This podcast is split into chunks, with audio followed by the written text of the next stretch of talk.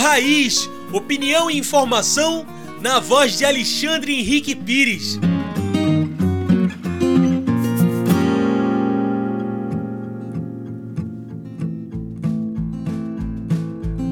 Olá, ouvintes do programa Em Sintonia com a Natureza. Aqui é Alexandre Pires, coordenador do Centro Sabiá, coordenador executivo da ASA Pernambuco, com a nossa coluna semanal Papo Raiz. Hoje eu gostaria de conversar com vocês sobre um fato que ocorreu essa semana com a sanção, a aprovação e sanção pelo presidente da República do orçamento para o ano de 2022, que diz respeito àquilo os recursos que serão investidos ao longo do ano de 2022 com as ações do governo federal. E chama a atenção, não que nos surpreenda mais, mas chama a atenção o fato da gente ter é, cortes em várias áreas estratégicas e importantes para a população brasileira.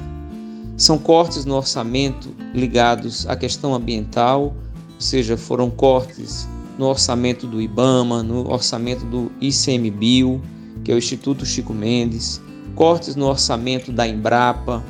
que é nosso órgão de pesquisa é, do país, corte na Fiocruz, que tem cumprido um papel extremamente importante na pesquisa e no desenvolvimento de ciência, nesse contexto que a gente vive da pandemia da Covid-19, cortes no orçamento do INSS, corte no orçamento da educação e no Ministério também dos Esportes, ou seja, áreas estratégicas e que são extremamente importantes para o desenvolvimento do nosso país. Nós vivemos um ano da pandemia em que as nossas crianças praticamente ficaram de fora das escolas pela falta de investimentos do governo federal nas condições para que as crianças e adolescentes pudessem continuar de forma remota tendo as suas aulas. E mesmo assim, além de não ter investido os recursos necessários, o presidente ainda corta mais os recursos da educação para o ano de 2022. Mas a gente ainda teve cortes no orçamento do próprio Ministério da Saúde, o que nos deixa também perplexos e ao mesmo tempo pensando é, qual, qual é o objetivo desse governo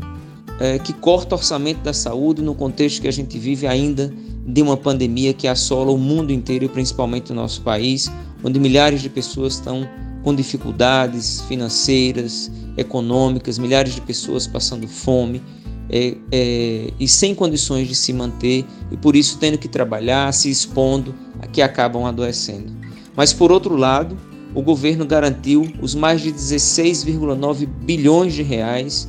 para o orçamento secreto no Congresso, no Congresso Nacional, que é orçamento que vai para os parlamentares sem que seja é, transparente qual para onde é que esses recursos vá, vão e, e, e a que eles servem, em que eles serão gastos. Eu acho que essa é uma forma é, muito evidente e contraditória do discurso do presidente quando ele aprova esse tipo de orçamento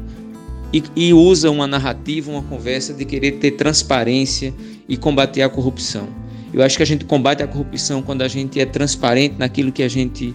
é, defende e também a gente cobra transparência é, nos outros, nos outros é, campos é, da nossa atuação. Então, fica aí para reflexão dessa semana essas questões com relação ao orçamento de 2022. Um abraço a todos e a todas.